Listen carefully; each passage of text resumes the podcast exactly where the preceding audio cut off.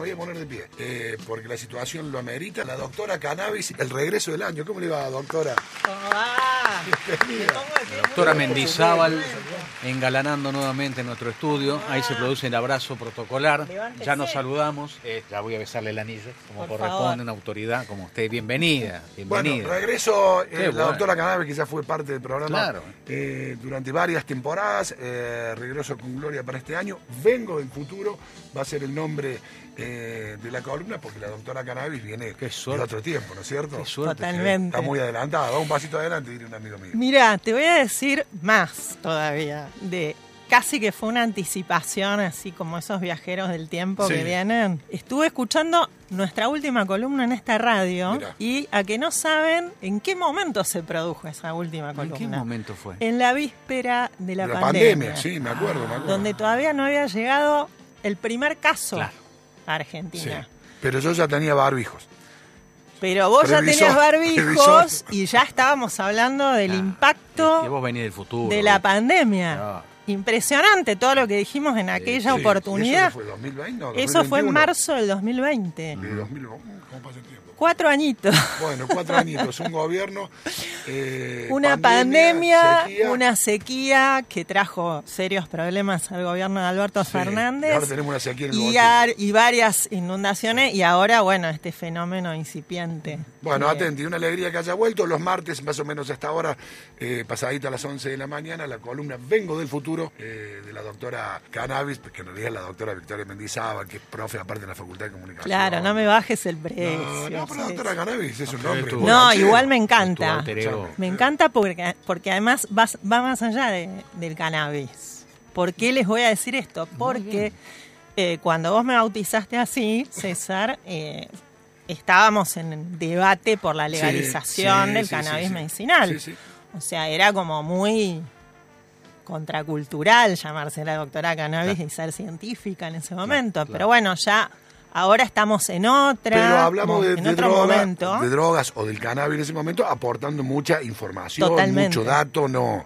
Y no, digo, y si bien es simpático decir la doctora cannabis, tenía que ver con eh, especialmente el uso medicinal de derivados de- del cannabis y siempre. eh, o más de una vez le- la doctora habló de los efectos negativos que tiene el cannabis eh, fumado como popularmente se le conoce como porro. Eh, digo que lejos de recomendar eso, ni, ni mucho menos, sino que del, cani, del cannabis, con el caníbal, del cannabis como algo mucho más eh, amplio que podía nutrir distintas corrientes eh, científicas para obtener medicamentos que alivien o mejoren la calidad de vida en Totalmente. algunas enfermedades. Sí, y además, en aquel momento, ese doctora cannabis que, que me pareció tan acertado, eh, hablaba de esto que vos decís, de por un lado aportar datos y una mirada científica, que era como nuestra tarea ahí eh, semanal. En esto quiero decir que muchos me dicen que soy una doctora cannabis trucha. No, Así, porque, porque, así. eh, claro, esperan que, le- que les Claro. recete un porro, no, chicos, no es Cuando así, me pongo claro. la gorra, me dicen, pero vos, ¿qué, qué, qué clase de doctora No, cannabis sos? Bueno. Entonces, por eso digo, No es un vayamos- dealer, chicos, es una Ah, científica, no un dealer. totalmente. No está haciendo apología de nada, está enseñándonos. Totalmente, no, no. Eh, así que bueno, esa era como una premisa que teníamos y esto de tomar decisiones basadas en la evidencia científica, ¿no? Y justamente en aquel momento que les digo, remontándonos a marzo del 2020, eh, cuando todavía éramos amigos y amigas de Alberto Fernández y decíamos qué bueno que se basa en, en Sí, evidencia eh, científica. salía con las filminas, ¿te? Salía con las filminas. Esto parece que fue en Sí, otro no, en no, otra dimensión temporal, pero ocurrió, ¿no? Y entonces un poco en esta primera parte de esta columna, que eh, como bajadita yo podría decir que le podríamos poner eh, ideas urgentes para un mundo en peligro, ¿no? Como si viniera, nada, este viajero del tiempo que nos viene a advertir sobre cosas que pueden llegar a pasar en un futuro no muy lejano, pero hay una buena noticia que es algo podemos hacer, porque se acuerdan que volver al futuro, de alguna manera se trataba de eso, como de resolver esas cuestiones que quedaban ahí colgaditas eh, en el tiempo. Algo que salió mal en la Matrix y hay que viajar para corregirlo, para mejorar el presente en todo caso, ¿no? Totalmente. Entonces, en ese sentido, es como esa es la, el espíritu que, que le vamos a poner a esta columna.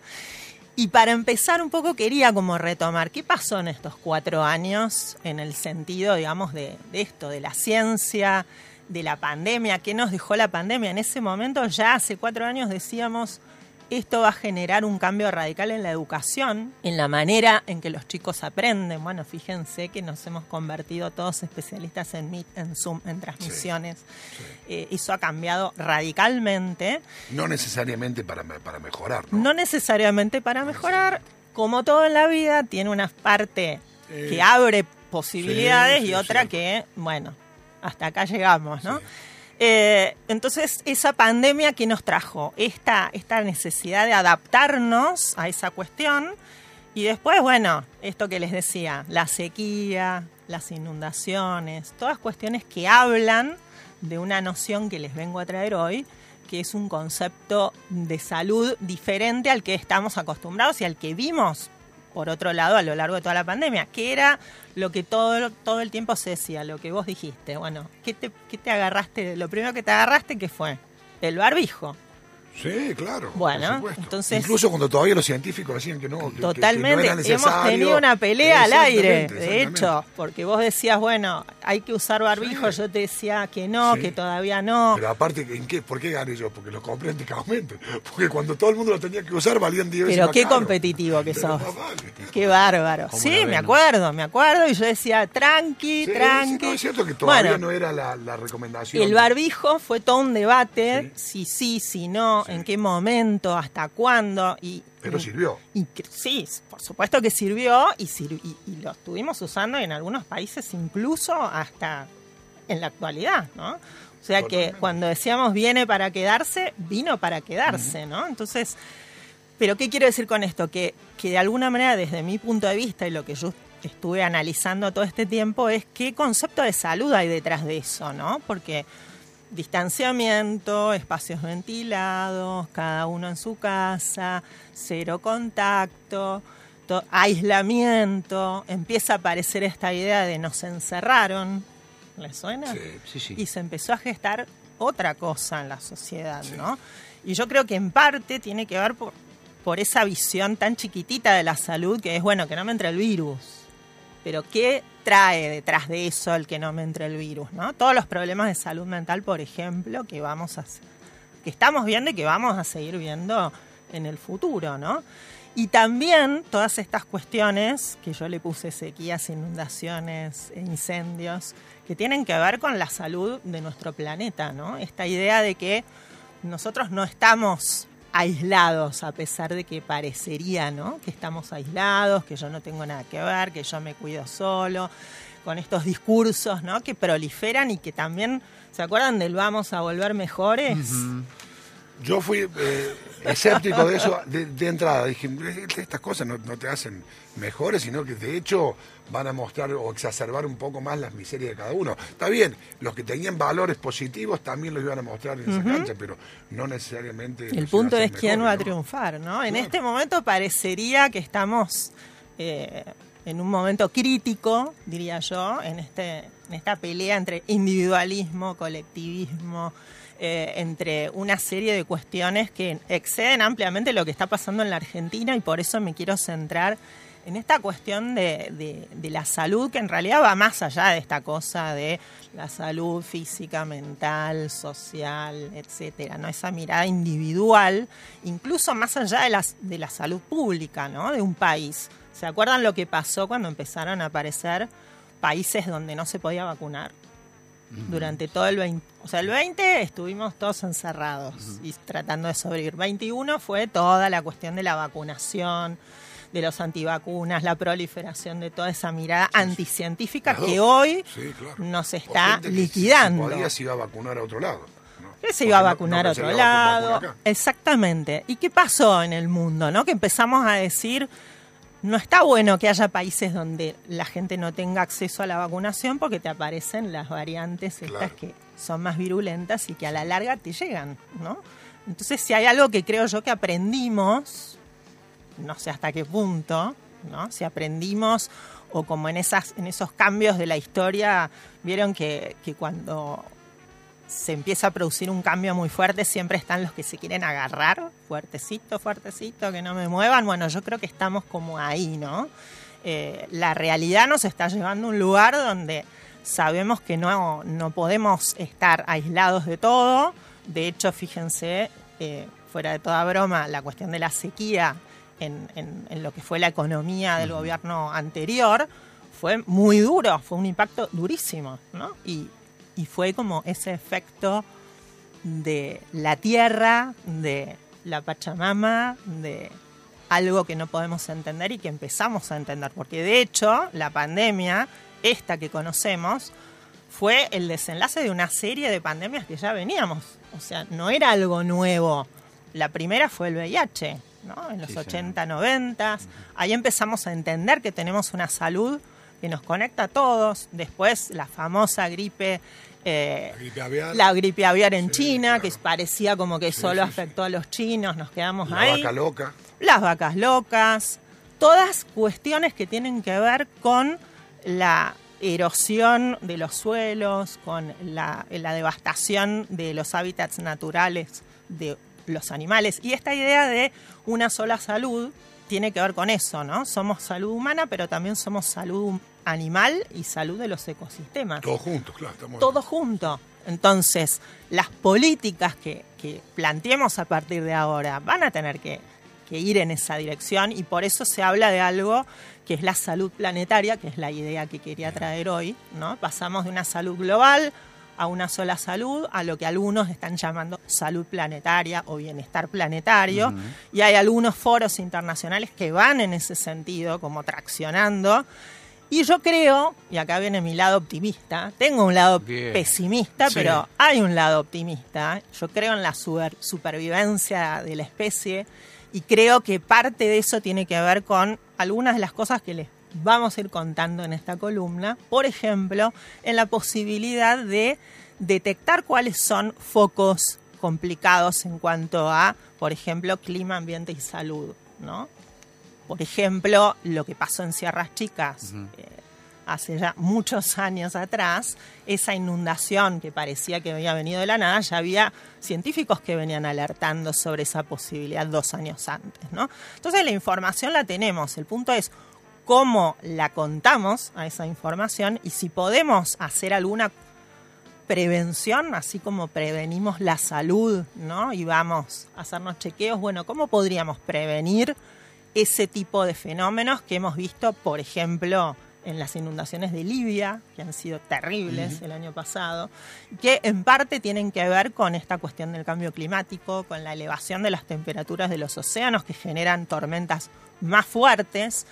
Entonces, gente, estamos, estamos en peligro, pero hay cosas que podemos hacer y parte, digamos, de esta columna va a tener que ver con traerles algunas de esas cosas que podemos hacer, eh, que creo yo que, que en algún punto son bastantes, pero básicamente me parece que lo más importante es empezar a ser conscientes de esto que yo creo, y son muchos los que lo vienen diciendo, eh, que hay una mayor conciencia con respecto a esto. ¿Ustedes cómo lo o ven? Una conciencia colectiva, digamos, que no es solamente me encierro yo, sino que también lo que pasa en otros lugares tan alejados como China también de alguna manera me va a afectar. Yo digo que eh, el día que el ciudadano, yo le llamo ciudadano planetario al chino, este, el chino, el ciudadano planetario. El chino no del súper, digamos.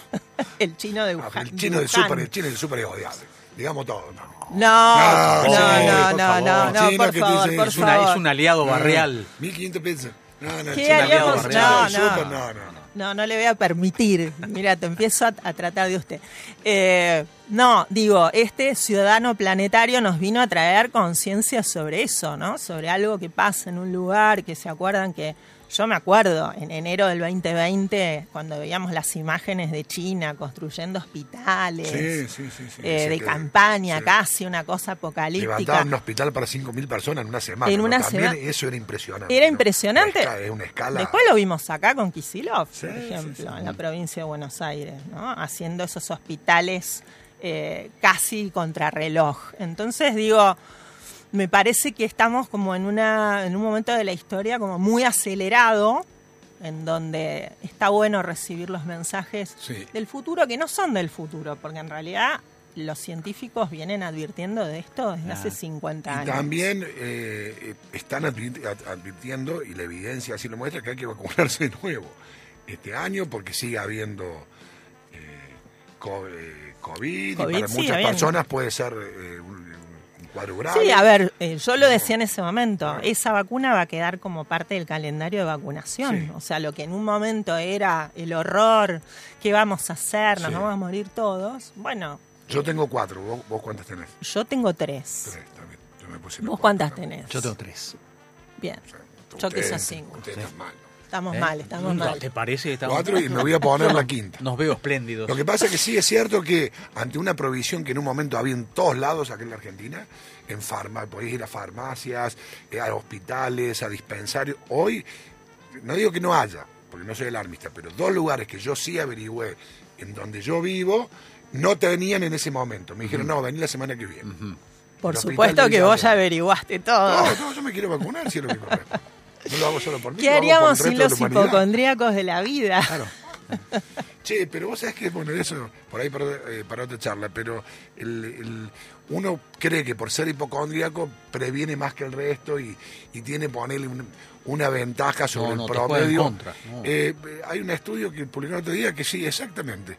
Que te juega en Te contra. juega en contra. O que te puede jugar en Sí, contra. porque te pone ansioso y Sí. eso eh, Totalmente. repercute en tu salud también. Es que eso tiene que ver física. con una cuestión eh, biológica, te diría, que, que está muy estudiada y es que la curva del estrés frente a la, a la capacidad de respuesta en los seres vivos es una curva, curva que es una campana de Gauss. ¿no?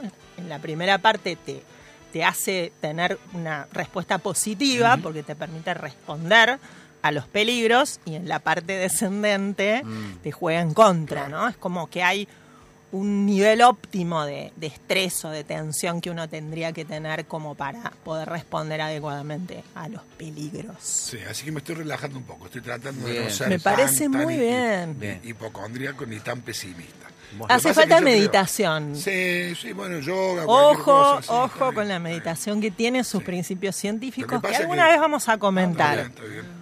Yo siempre creo que un optimista es un gran negador de la realidad. Totalmente Entonces, de acuerdo con me vos. cuesta ponerme en ese, en ese lugar, pero sí hay que relajar un poco y, y no ser tan hipocondríaco. Bien. En mi caso, por lo menos, ¿no es cierto? Yo creo que sí, yo creo que está bueno un poquito. Y en esto, volviendo a la cuestión de, de- de los peligros del planeta, hay un concepto que ya lo vamos a contar, pero lo tiro por acá, que es la ecoansiedad. Frente a este Sí. tipo de, de situaciones, de es el fin del mundo, Sí, va a terminar todo, hay gente que lo niega, ¿no? O sea, más allá del negacionismo desde el punto de vista de, de- El de- terraplanismo, digamos. Claro, una cuestión política, digo, hay una cuestión individual de decir, bueno, esto no va a ocurrir, esto lo va a resolver la ciencia. O no por- lo voy a ver yo. O no lo voy a ver yo, esta cuestión de lo dejo por ahí, versus otra postura también muy conocida, que es el catastrofismo, el alarmismo, Sí, sí. ¿no? Y entonces, ¿qué hacemos ahí? Sí. ¿Cómo lo, lo manejamos? Resignarnos ante lo apocalíptico. Totalmente. Como si no tuviese ningún tipo de, de solución. ¿No tenemos ningún tipo de protagonismo para revertirlo? Esa es la gran pregunta. ¿Sí o no? Yo digo que sí tenemos. Yo creo que también. Yo creo que sí tenemos, pero el primer paso es generar esa conciencia. Así que ese será un poco el trabajo de esta columna. Eh, una alegría de Victoria bienvenida. Mendizábal, la doctora No me tiren con nada cuando No, les traiga malas No, noticias. No, no, no, muy bueno, muy bueno. es la realidad, Y muy contentos por el. por el Igualmente. regreso, ¿eh? Felices de volver a verte. Vengo del futuro con Victoria Mendizábal.